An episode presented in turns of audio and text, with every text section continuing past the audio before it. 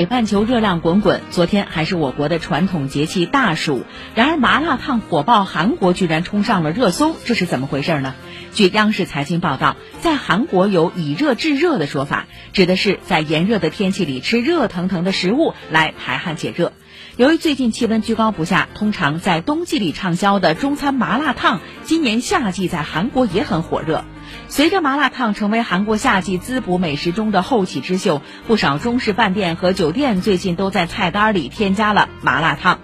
业内人士认为，经济低迷的环境下，越来越多的消费者希望缓解郁闷的心情，有助于解压的辣味食品更加流行。